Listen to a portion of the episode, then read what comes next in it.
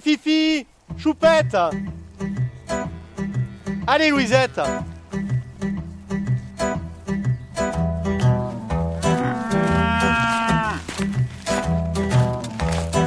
Au début, il me prenait pour un, un poète.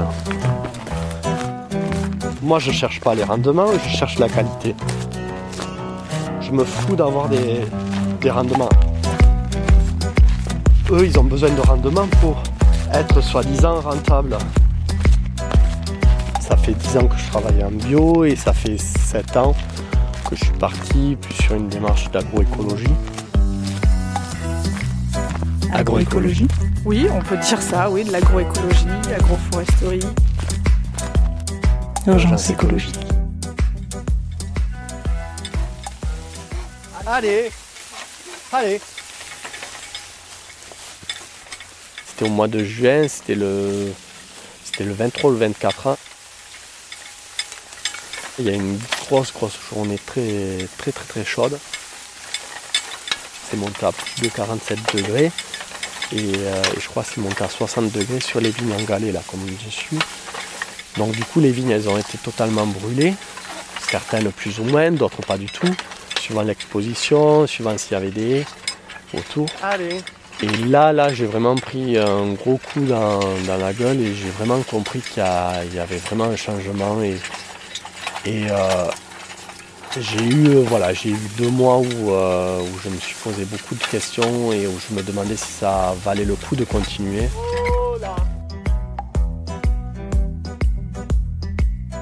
Moi, c'est Marc Castan. Je suis vigneron, je suis né à, à Narbonne, mais je suis originaire de Sijan. Je suis installé en tant que viticulteur vigneron depuis 20 ans maintenant. Et depuis euh, 10 ans, ou à 10-11 ans, cave, cave particulière.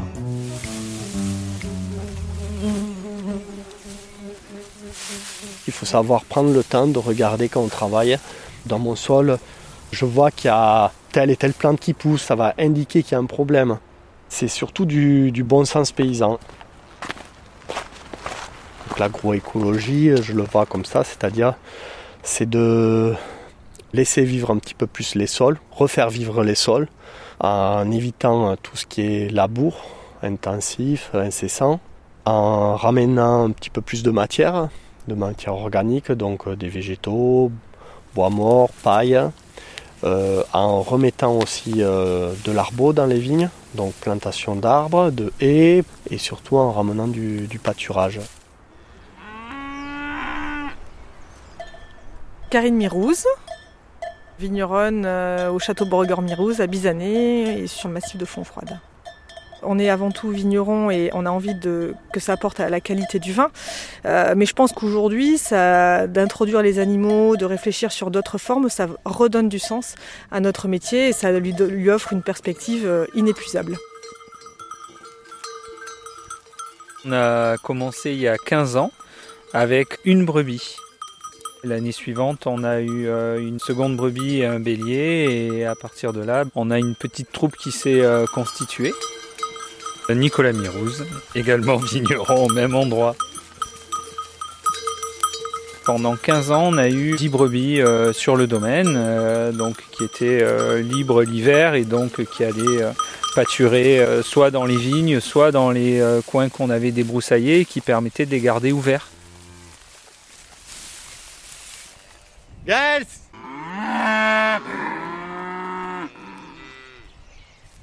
Allez Ida. Ida. Baise, baigne, baigne Je travaille avec des vaches, donc euh, j'ai démarré avec les vaches Highland parce que voilà, je voulais euh, des vaches rustiques. J'aime les, les- bêtes qui sont un peu différentes, avec des longs poils, elle a une belle bouille. Elles sont là pour, euh, va dire, euh, avoir un effet un petit peu désherbant, c'est-à-dire qu'elles vont manger l'herbe, elles vont retarder la pousse euh, au printemps de l'herbe, donc je vais gagner en gros un mois de végétation, donc ça va me permettre au printemps d'avoir le temps de travailler vite fait entre les souches et de ne pas être envahi par l'herbe. Et après, elles ont un rôle surtout qui est important pour les sols, c'est-à-dire que la bouse de vache, elle est bourrée de milliards de bactéries, Et euh, ces bactéries sont là pour décomposer les matières mortes. Donc tout ce qui est feuilles, bois mort et tout ça, ça va décomposer la, la lignine. On va retrouver ça que dans la bouse de vache. Parce que la vache, c'est un ruminant. Alors vous allez me dire, il y a aussi les chèvres, les, les brebis, mais ça fait des, euh, des, crottins secs. Alors que la bouse, elle, elle va coller au sol. Et surtout, on va s'apercevoir que dès qu'on va lever une bouse, il y a toujours des insectes dessous. Cette bouse va complexifier le sol, complexifier le milieu et va complexifier les vins.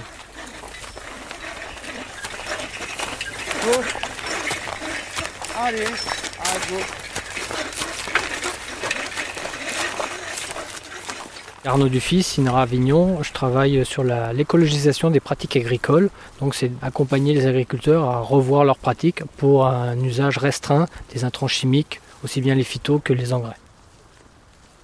L'apport naturel par les déjections stimule la vie microbiologique des sols, ce qui fait que les sols vont être en capacité de dégrader de la matière plus facilement et rendre les éléments fertilisants plus disponibles aux plantes.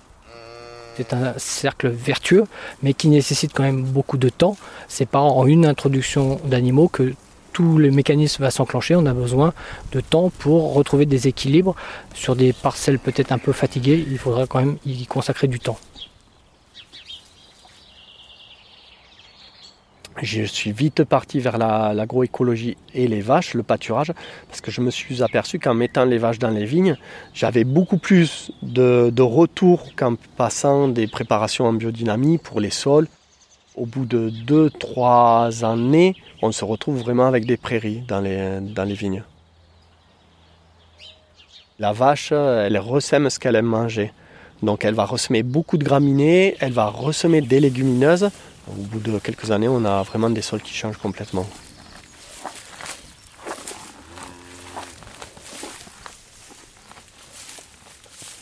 Donc avoir un sol euh, vivant, c'est euh, rendre la plante euh, quand même résiliente et mieux adaptée à affronter l'urgence climatique. On a commencé une démarche en agriculture biologique, mais qui nous a pas, enfin, qui était un bon début, mais ce n'était qu'un début de quelque chose de plus vaste qu'on peut appeler agroécologie, qu'on peut appeler voilà diversification, biodiversité, mais le, sens il est bien là, oui. Et en même temps, c'est de le faire en, en sachant pourquoi on le fait. Tournez droite, allez. Droite. Avant, les anciens mettaient des, des fruitiers en bord de vigne. Donc pourquoi on ne pourrait pas avoir quelques fruitiers? Parce que c'est quand même agréable quand tu travailles, tu vas aller cueillir un fruit. En regardant, en lisant, en faisant des recherches, euh, j'ai vu que certains gars le faisaient. C'est pas un retour en arrière, en tout cas c'est retrouver des outils qu'ils avaient dans le passé et c'est pas pour rien qu'ils les avaient. L'arbre en lui-même, il a un couvert végétal une fois qu'il atteint une taille adulte. Il va offrir de l'ombre au sol et offrir de l'ombre aux, vignes. Son système racinaire, il va fonctionner comme une éponge, c'est-à-dire qu'il va retenir l'eau et du coup tout autour de l'arbre, on va trouver même une zone euh, fraîche, fraîche et humide. Et plus on avance dans le temps, avec le changement climatique, euh, c'est devenu quand même assez important. Et sa troisième fonction, c'est avec le feuillage, en fait, il va réagir comme un climatiseur, c'est-à-dire qu'il va, il va rafraîchir l'air quand le, vent va passer dedans. Depuis 3-4 ans, j'ai implanté des arbres, des fruitiers en, bordure. Et là, ça fait deux ans où on plante des arbres dans la vigne. Donc là où on voit tous les piquets, c'est dans des arbres. En fait, moi, je, vois la, vigne comme un petit jardin. J'aime que ça me fasse du bien à l'œil si on regarde à côté la parcelle du voisin. C'est euh, lunaire. Hein. C'est lunaire, il n'y a, pas de vie. Ça me plaît pas. D'ailleurs, on n'a qu'à voir, les oiseaux, ils y vont pas.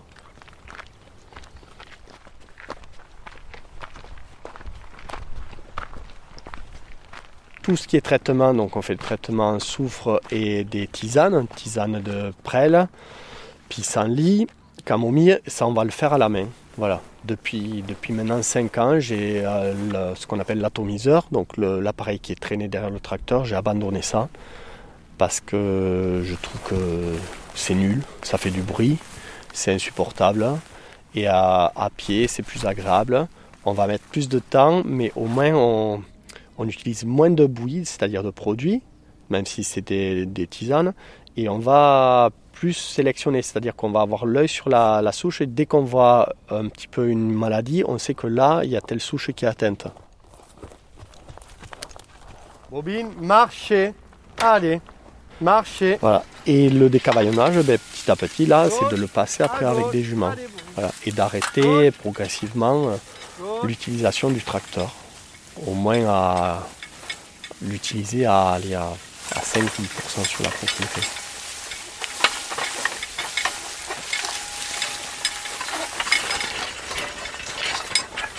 Allez. Le changement climatique, je, vois vraiment un changement. Un, on, on a avancé les vendanges d'un mois. Avant, on commençait le début septembre, maintenant, on commence début août. Après, il y a autre chose que j'ai remarqué qui me fait très peur, c'est que malgré tous les efforts que je fais pour avoir le plus de biodiversité dans les vignes, euh, il n'y a plus de papillons, d'abeilles, d'insectes. Après avoir pris le temps de réfléchir, je, me dis que oui, oui, il faut, il faut continuer, mais il faut essayer de faire évoluer les mentalités très rapidement.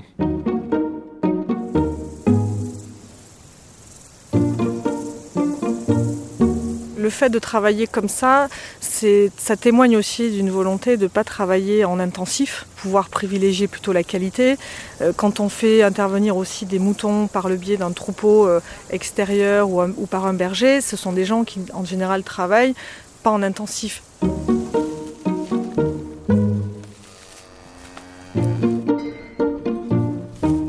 Au-delà des, bénéfices agronomiques ou environnementaux, un des aspects importants à prendre en compte, c'est que des viticulteurs spécialisés peuvent faire appel à des éleveurs pour les inviter à pâturer leurs vignes afin de se rendre des services mutuels. L'éleveur voit dans les vignes une ressource en herbe complémentaire et le viticulteur, lui, profite, bénéficie du passage des animaux pour consommer cette herbe. Donc là, il y a des interactions tout à fait pertinentes à développer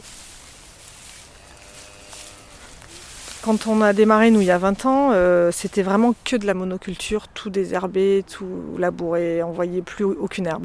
Et maintenant, on voit que ça a changé, donc il y a une évolution.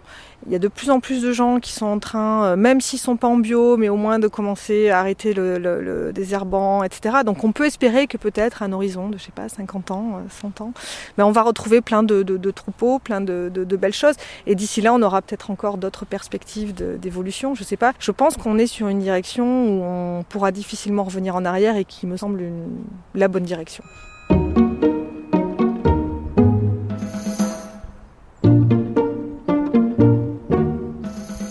Faut faire vite, vite, vite, très vite.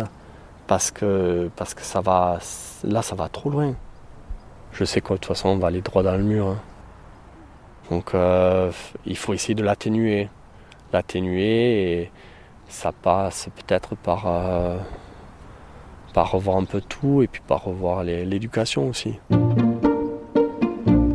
Le futur de l'agriculture est peut-être finalement son passé. On revoit souvent, et j'entends souvent la remarque, on voyait ça à l'époque de nos grands-parents, d'amener l'ensemble des productions, aussi bien végétales qu'animales, au sein d'une ferme. Et peut-être qu'une des évolutions serait cette autonomie plus importante à l'échelle d'une ferme en agroécologie. Je pense que c'est ça qui va dans l'intérêt de l'écologie, c'est que ce qui euh, aujourd'hui euh, est problématique, c'est ou la monoculture ou le côté intensif. Et que de travailler comme ça euh, en plus extensif, en essayant de remettre la plante, l'animal dans un espace où tout le monde cohabite, effectivement, ça ne peut aller que dans le bon sens.